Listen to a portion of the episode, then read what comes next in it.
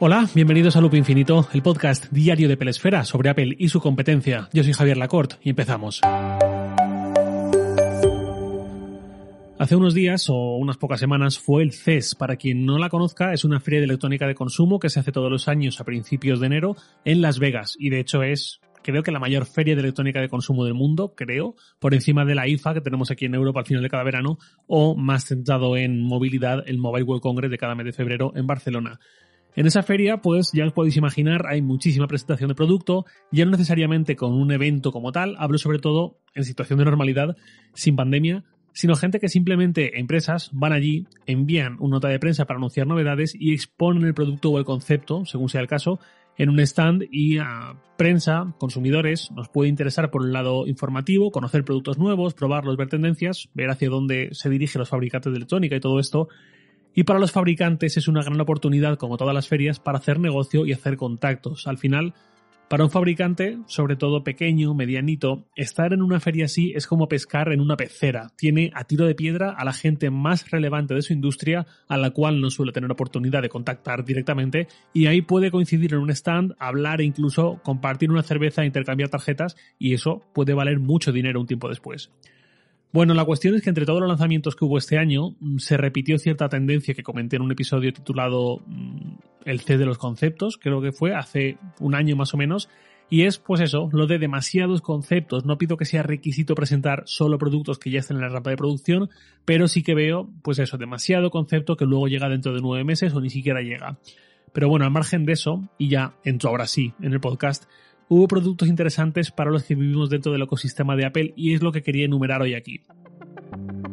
En primer lugar, un monitor de LG de la línea Ultrafine, es decir, la que lanzó hace 3-4 años creo que fue, específica para usar en los Mac, no exclusiva para los Mac obviamente, pero sí es la línea que hemos podido ver incluso en las Apple Store mm, con esos monitores conectados a un Apple TV o a un Mac mini.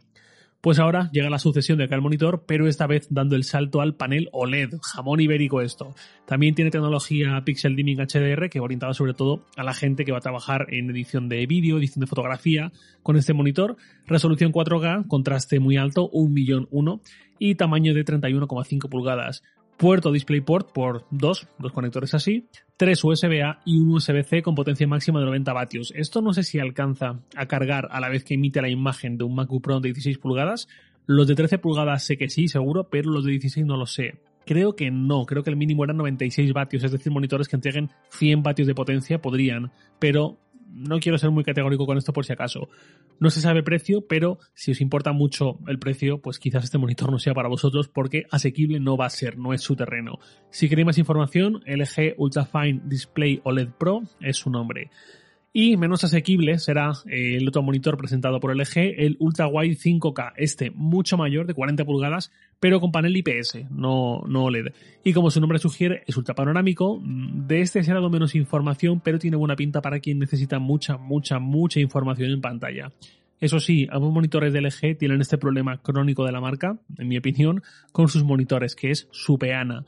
Es algo que yo mismo he sufrido y que me lleva a comprar un brazo para el monitor por lo mal diseñado que está la peana que trae de serie. Quita muchísimo espacio en el escritorio, muy necesario, y además lo hace con una curva que dificulta más el orden y la lógica del espacio, y estos dos monitores no solucionan esto. Curva enorme y adelante. Bueno, más cosas. Los auriculares de Belkin. Unos auriculares de Belkin, marca muy conocida, modelo Soundform Freedom, con el mismo factor de forma que los AirPods, pero en color negro con cancelación de ruido, como los AirPods Pro, estuche de carga inalámbrica y lo que los hace más especiales y digno de mencionar en un listado centrado en Apple es que tienen compatibilidad con la aplicación Buscar de nuestro iPhone, que sirve para encontrar dispositivos y ver por dónde paran si los perdemos.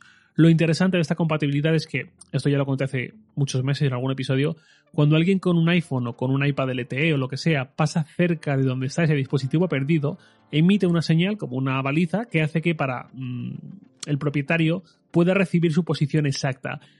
Em, esto ya digo, súper conveniente porque sin esta función, pues la única forma de encontrar el dispositivo sería que estuviésemos lo suficientemente cerca para localizarlo por Bluetooth, pero con esta integración cambia totalmente el panorama para bien. No se sabe el precio aún, pero se supone que para primavera ya debería llegar a las tiendas. Por si alguien busca algo como los AirPods Pro, pero no ve adecuado el precio, pues se supone que estos de Belkin deberían estar notablemente por debajo. También de Belkin, y de esto hay un artículo en Apple Esfera, una base de carga MagSafe que tiene una pinta estupenda, pero a la que le falta algo clave para mí. Recalco, para mí. Imaginad una base de carga circular a la que le ponéis en un extremo un palo metálico y arriba de ese palo un soporte MagSafe así como en oblicuo, en ángulo. La base inferior es para dejar los AirPods básicamente y la base MagSafe es para apoyar ahí el iPhone ya sea en vertical o en horizontal y que se quede con ese efecto más o menos flotante y como decía en ángulo que queda mejor visualmente y nos puede ayudar si queremos desbloquearlo con Face ID sin retirar el iPhone de la base. Es muy bonito, llega en blanco y en negro a un precio de 100 dólares se supone que también para primavera. Decía que le falta algo para mí, y ya os podéis imaginar lo que es, un sitio en el que cargar el Apple Watch.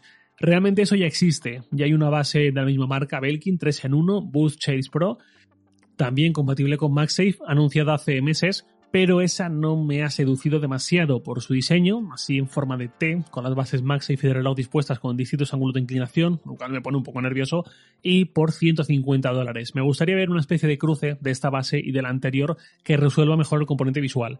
En cualquier caso, esto es lo mejor de MagSafe, ver cómo otros fabricantes van presentando sus propuestas y estas se pueden ir adaptando a prácticamente cualquier persona.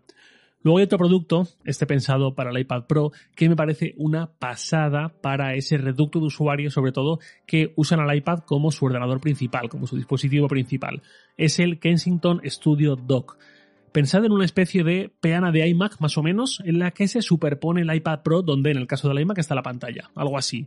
En esa peana, en esa base, que no es que sean diseños compartidos ni mucho menos, pero para que os hagáis una idea, hay en la base de la peana, mm, abajo, en la parte plana, donde está debajo del iPad, un doble cargador inalámbrico estupendo para poner iPhone y AirPods.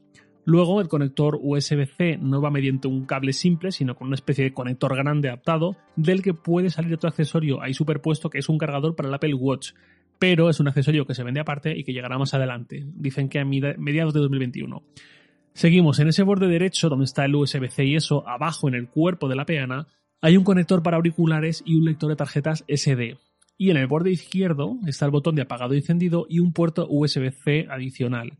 Y en la parte trasera, tres puertos USB-A, un Ethernet Gigabit, un HDMI 2.0 y el conector de alimentación.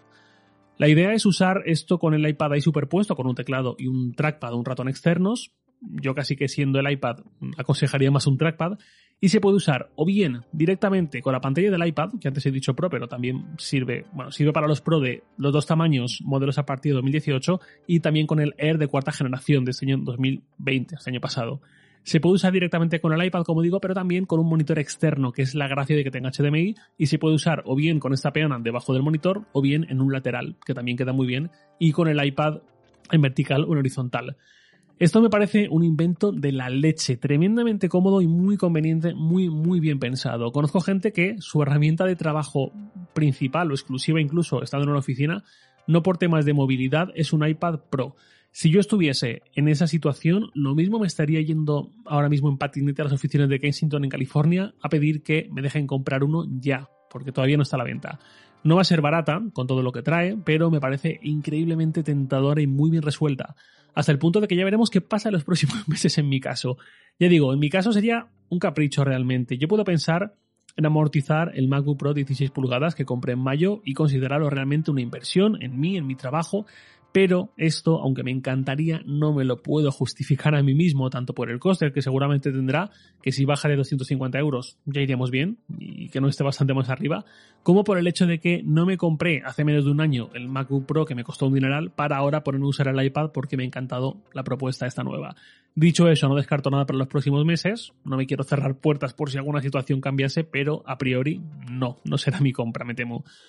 Estos han sido para mí los lanzamientos más destacados del CES para nosotros como grupo de usuarios de Apple, especialmente este último. Si alguien se compra esta base, esta peana, Super Dock, como lo queráis llamar para el iPad cuando salga a la venta, que me avise si no le importa, porque me encantará hablar con él y que me mande fotos y vídeos y todo, porque me parece, insisto, un productazo. El problema es que al final, entre pitos y flautas, si tienes que sumar lo que te cuesta el iPad, más una funda teclado trackpad como el Magic Keyboard, 300 euros largos, más un accesorio como este, más monitor, más teclado y ratón o trackpad externos, al final se va un dineral, que entiendo que mucha gente puede decir, pues mira, Para esto me compro un MacBook que ahora con el M1 es una cosa bárbara y pierdo cosas, pero tengo algo fantástico por mucho menos dinero que todo este gran combo y nos falta razón, sobre todo a los que no estéis muy atados al iPad como dispositivo principal. Cerramos con una pregunta de Miguel, a que me dice, buenos días, ¿no crees que Apple nos está dejando un poco de lado con el tema del Face ID con mascarilla. Me explico, al final el 80% de las veces que estamos con mascarilla es delante de gente y tener que meter el código que no solo desbloquea tu iPhone, sino también cosas tan importantes como tu llavero de iCloud, me parece un fallo enorme de seguridad. ¿Cómo lo ves? Con lo que te preocupan a ti estos temas estoy seguro de que te has parado a pensarlo. ¿Se te ocurre alguna solución, aunque sea desde nosotros los usuarios? Muchas gracias como siempre, creo que me voy a pasar a este medio de comunicación en vez de Twitter. Saludos, Miguel. Pues sí, Miguel, muchas gracias por tu pregunta. Y sí, claramente Face ID no es algo pensado para un mundo en pandemia. Y Touch ID sería mucho más conveniente. De hecho, ya hay rumores de que Touch ID integrado en pantalla llegará a los iPhones de 2021. El punto que dices de meter el código en plena calle, mm, en entornos públicos, siendo algo tan sensible como el código que desbloquea las contraseñas de iCloud, incluyendo la propia contraseña de iCloud, además del teléfono en sí, como comentabas, como alguien te lo pille y le dé por robarte el iPhone, te puede hacer un destrozo importante. Así que mi consejo, muy buen punto de Miguel, es ser muy cauteloso a la hora de desbloquear el iPhone usando el código en según qué entornos, ¿no? Más o menos como cuando tecleamos el PIN en un cajero automático, ¿no? No hacerlo muy a la ligera. Y nada más por hoy, lo de siempre, os leo en Twitter, arroba jlacort, y también podéis enviarme un mail a lacort.sataka.com. Loop Infinito es un podcast diario de Pelesfera, publicado de lunes a viernes a las 7 de la mañana, hora española peninsular, presentado por un servidor, Javier Lacort, y editado por Santi Araujo. Un abrazo y hasta mañana.